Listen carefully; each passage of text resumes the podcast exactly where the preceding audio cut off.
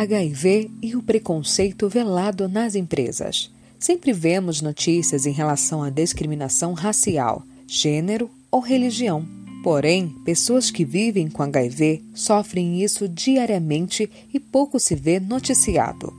No ambiente de trabalho, isso é praticado, na maioria das vezes, de forma tão velada que é quase impossível atribuir isso como um real motivo para a demissão. Anos atrás, ainda sem me assumir, trabalhei numa empresa e sempre almoçava com um colega gay e que vivia com HIV. Para minha equipe de trabalho, era inconcebível essa relação. Porém, nunca era dito claramente o porquê eles achavam isso. Demorei meses para entender o real motivo e poder me posicionar e defender meu amigo, defender de uma situação que nem deveria existir. No nosso IGTV, postamos em parceria com Pretos Positivos um relato do Raul Nunes, onde ele conta o preconceito que sofreu no local onde trabalhou. Em pleno 2021, é inconcebível que tenhamos que lidar com este tipo de discriminação e ainda nos depararmos com pouca divulgação dos fatos.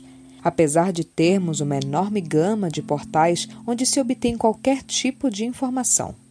Uma pesquisa realizada pelo NAIDS em 2019 entrevistou aproximadamente 1.800 pessoas, onde 20% declarou ter perdido o emprego simplesmente por viver com HIV. Nessa mesma pesquisa, há relatos de esquivamento de contato físicos, exames sem consentimento e discriminação por profissionais de saúde, conforme relataram 15,3% das pessoas ouvidas. Vale dizer que desde 2012, discriminação às pessoas que vivem com HIV tornou-se crime através da Lei 12.984, de 2 de junho de 2014, possível de reclusão de até quatro anos de multa, até mesmo se você divulgar a situação do funcionário que vive com HIV. Lembrando também que não existe a obrigação de informar o CID, o Código Internacional de Doenças, no atestado médico em que você não tem a obrigação de comunicar se vive ou não com HIV. Essa é uma pauta que, em dias atuais, nem deveria existir. Porém, o preconceito permanece enraizado em nossa sociedade. Usando a fala do Raul, HIV não limita.